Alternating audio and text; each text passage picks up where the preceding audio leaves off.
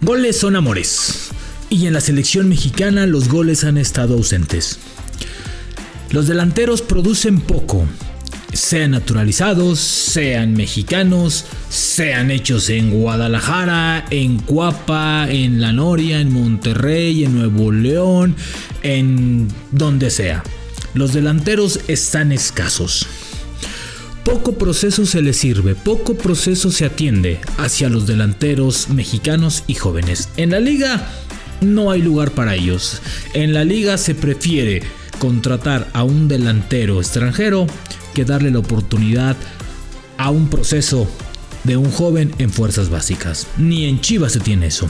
Hoy el delantero mexicano, el delantero contundente, el matón, el hombre gol, el sinónimo de peligro, está en peligro de extinción. El delantero mexicano se extingue y en selección no tiene oportunidades. Y en la liga, por favor, primero el negocio, el representante y luego el proceso. Esto es La Sombra del Tri, un podcast con Rubén Rodríguez, exclusivo de Footbox. Hola, ¿cómo están? Qué gusto saludarles en el episodio 46 de La Sombra del Tri. Muchas gracias, por cierto, ya espero que ya empezó una Navidad muy linda y bueno, pues ya en vísperas del año 2022, que ojalá y les vaya a todos increíble y sobre todo que tengan salud y trabajo. De lo demás nos encargamos todos.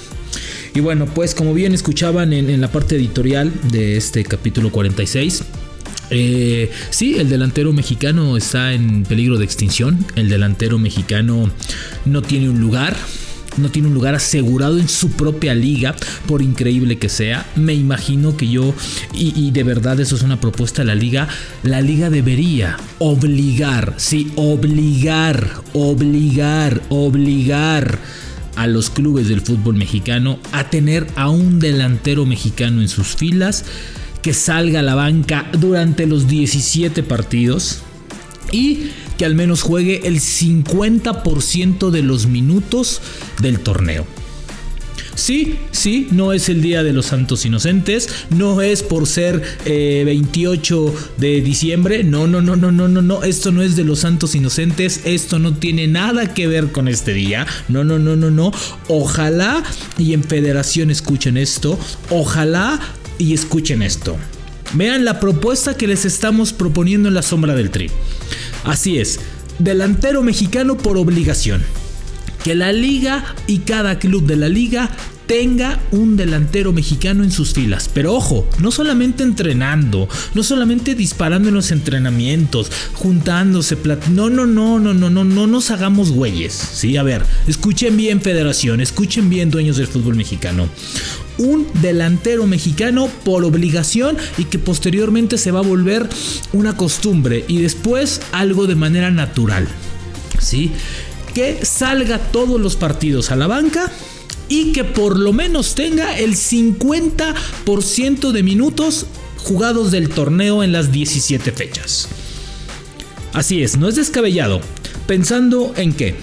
En que lo que sigue, en que lo que sigue será 17 oportunidades o 18 oportunidades más bien para que Martino elija o el técnico de la selección que esté ahí. 18 jugadores mexicanos arriba. Así es que no solamente el fútbol o los goles de la selección mexicana dependan de Rogelio Funes Mori, de Javier Hernández hace mucho tiempo, del proceso de Santiago Jiménez, de lo que hace JJ Macías en Europa, no de lo que pueda llegar Santi Muñoz a realizar, de lo que haga Henry Martín con el América o Raúl Jiménez con los Wolves. No, no, no. Una cantera de delanteros mexicanos. A ver, sí, suena descabellado, sí, suena, pues no, pues no descabellado, no, y tampoco es loco, simplemente es más, sería algo muy natural, sería algo simplemente natural. ¿Y a qué voy? Porque hoy la selección mexicana no tiene delanteros. Y esto es producto más que de la Liga Mexicana. Porque la Liga Mexicana prefiere contratar a delanteros extranjeros. No sé si son más baratos, más rentables, tienen business con el representante o les sale más barato o prefieren mejor ya hechos, un poquito más hechos que seguir un proceso. Pero hoy ni Puma saca delanteros mexicanos contundentes con una cantera sensacional, ni Chivas ni Atlas, ¿no? Que son tres de las canteras importantes. Santos últimamente ha sacado y ha producido dos o tres delanteros, pero hasta ahí. ¿sí? No que le peleen el puesto a Raúl ni a Funes Mori en selección mexicana. América, América después de Raúl no ha sacado absolutamente nada arriba. Cruz Azul ni hablemos, bueno, Santi Jiménez evidentemente. ¿Sí? Pero de ahí en fuera son contados. Entonces, imagínense si esto lo llevan a cabo. Si el señor Miquel Arriola en lugar de eh, eh, andar presumiendo cifras eh, que nada más él conoce, cosas por el estilo, dice, a ver señores dueños, yo les propongo esto. Lo escuché en la sombra del tri y me pareció una idea bastante desarrollable al fútbol mexicano. ¿Quién quite? ¿Quién quite? Y por ahí le sale dos o tres de calidad de exportación y además de ayudar a la selección, pues se ayudan a su propio bolsillo y los venden en una buena cantidad. Ya sea en el mercado local o ya sea en el mercado del extranjero, pero los venden después y comienzan a hacer esta parte del negocio. Maravilloso, ¿no? Sería maravilloso esta parte. ¿Y a qué voy? Porque los delanteros mexicanos hoy están en peligro de extinción, porque no tienen un lugar, no tienen un proceso, no tienen la certeza de que van a salir del club y van a tener la oportunidad de competir en ese mismo club. O de que los van a utilizar como moneda de cambio, o que los van a vender, o que los van a cambiar, o que los van a regalar, o que no les van a seguir el proceso y que simplemente los van a quitar de competencia. Hoy en la selección mexicana, a un año de la Copa del Mundo, a un año de en que termine la Copa del Mundo, ¿sí? los tres delanteros están cantaditos y no hay forma, no hay forma de que Martino cambie de parecer, porque yo creo que va a llevar, si sigue con su juego, con su 4-3-3, ¿sí? va a llevar solamente a tres y estoy exagerando delanteros. Y los tres delanteros que va a llevar Martino a la Copa del Mundo, ya los conocemos todos y son en este orden. Raúl Jiménez, que cada vez tiene más confianza, que tuvo un muy buen cierre del año afortunadamente, que ya pasó ese terrible problema de salud, lo cual agradecemos todo todos que ya esté sano, ¿no? Y que esté compitiendo, ¿sí? Raúl Jiménez es el delantero titular de la selección mexicana, seguido de Rogelio Funes Mori, que cada vez eh, eh, se vuelve un delantero más confiable. Para mí no ha hecho las cosas mal en selección, evidentemente no. Empezó sí, de, de, más a menos, ha sido así, pero es un delantero que significa gol, que es generoso con el equipo, que si no la tiene él, la comparte. Es decir, es un delantero que ayuda a su equipo.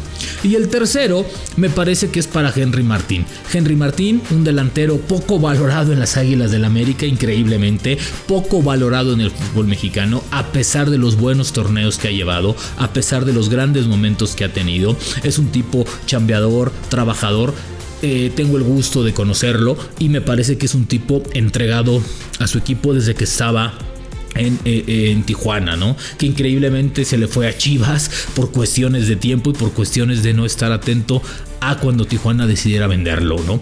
Pero me parece que Henry Martin es el tercer delantero. Lamentablemente hay pocas oportunidades para desarrollar su proyecto, para desarrollar su fútbol, para eh, Santi Jiménez, que creo que es un delantero que ha llevado un buen proceso, un delantero con presencia, con gol y que en su momento va a ser considerado. Me imagino que será para el 2022 porque, perdón, para el 2026 porque bueno, el 2022 ya está cantado. JJ eh, Macías, si no encuentra cómodo en otro equipo, si no ubica una liga que no sea la española, donde tenga más oportunidades como la alemana, como la holandesa, como la portuguesa, difícilmente va a regresar a la selección mexicana independientemente de estar o no castigado.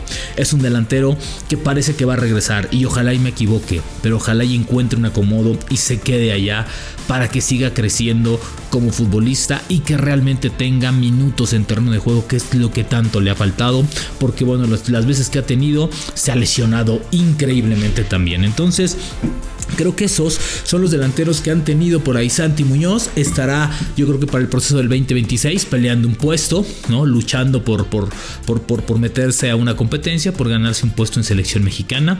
Pero ahí en fuera, ya vieron, son tres, son tres fijos los que va a llevar y tres que estarían peleando un proceso, pero no hay más. Y Raúl Jiménez ya, ya, ya tiene cancha recorrida. Henry Martin no tampoco es un chamaco, ¿no? El mismo Rogelio Funes Mori es este proceso y se le acabó el barco. Entonces, volvemos a lo mismo. No hay delanteros mexicanos. La liga no tiene delanteros mexicanos. La liga no, no, no nutre a la selección mexicana de delanteros. Y hoy creo que ahí sí le vamos a dar una, voz a Martino, que por cierto le hemos dado unos cuantos llegues, pero creo que se los ha ganado, la neta, ¿no? Entonces, yo creo que ahí sí Martino tiene, pues, pues toda la, la, la, la autoridad para decir, oigan, pero pues a mí no me nutren, a mí no me dan delanteros, como tampoco me han dado centrales, como tampoco me han dado laterales.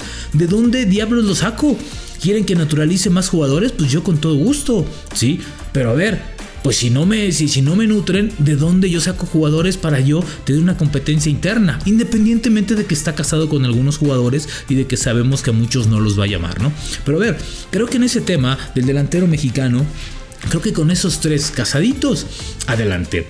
Pero creo que también es cierto que el delantero mexicano tiene que aprovechar los minutos. El gran problema es la inmediatez de los torneos. Es decir, todo quieren que sea rápido, todo quieren que sea así, chingadazo. De que ya llegó, si no me das 10 goles, no. Chequen el campeón de goleo del torneo pasado. 9 miserables goles. A ver, yo creo que ha sido el campeón de goleo con la más baja productividad en cuanto a goles individuales. 9 goles el campeón de goleo. 9, sí, 9. Hoy Cardoso se caga de risa, ¿eh? Hoy Cardoso dice, es en serio. Hoy Hermosillo pega dos patadas y carcajeadas, ¿no? Y así nos vamos para abajo. O sea, es neta hoy que con eso creo que estos dos güeyes en esos, esos goles los metían en tres partidos, en cuatro partidos. Bueno, pues así. Así, así la producción de delanteros mexicanos. Y tampoco es que los delanteros extranjeros estén marcando la diferencia. Guiñac cuando llegó, revolución. Últimamente el francés ha ido a la baja, ¿sí? Por la parte física, por lo que tú quieras, pero no ha sido contundente, ¿no? El mismo Rogelio Funes Mori no ha tenido su mejor desarrollo en Monterrey. Y así nos podemos ir. Viñas tampoco. El cabecita en Cruz Azul. Creo que Furch, a pesar de que tuvo un buen cierre con el Atlas, tampoco ha sido el delantero tan contundente. Es cierto, ha metido goles en momentos importantes, eso sí hay que decirlo. Pero tan tan, es decir, tampoco las plazas de extranjero tienen a grandes jugadores como para pelearlos. El último gran delantero extranjero, quitando a Guiñac y a Rogelio Funes Mori que están ahora, me parece que el 9 ha sido Boselli, un delantero fantástico, un hombre gol, un hombre insignia que era gol.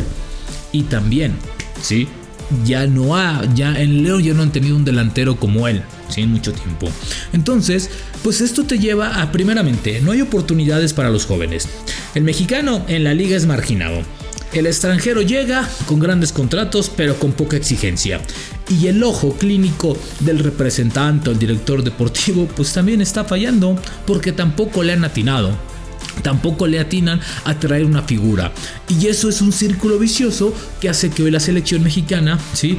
meta muy pocos goles en sus partidos, así sea molero o no molero, así sea en Estados Unidos o en México, así sea de eliminatoria o no de eliminatoria.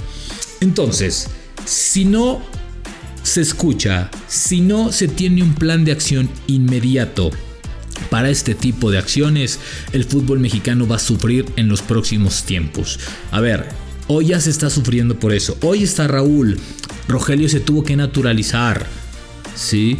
Y Henry ahí anda. Pero de ahí en fuera no hay nadie más que levante la mano. No hay nadie más que venga. Los que las están levantando no los ven. O se hacen güeyes y no los quieren ver.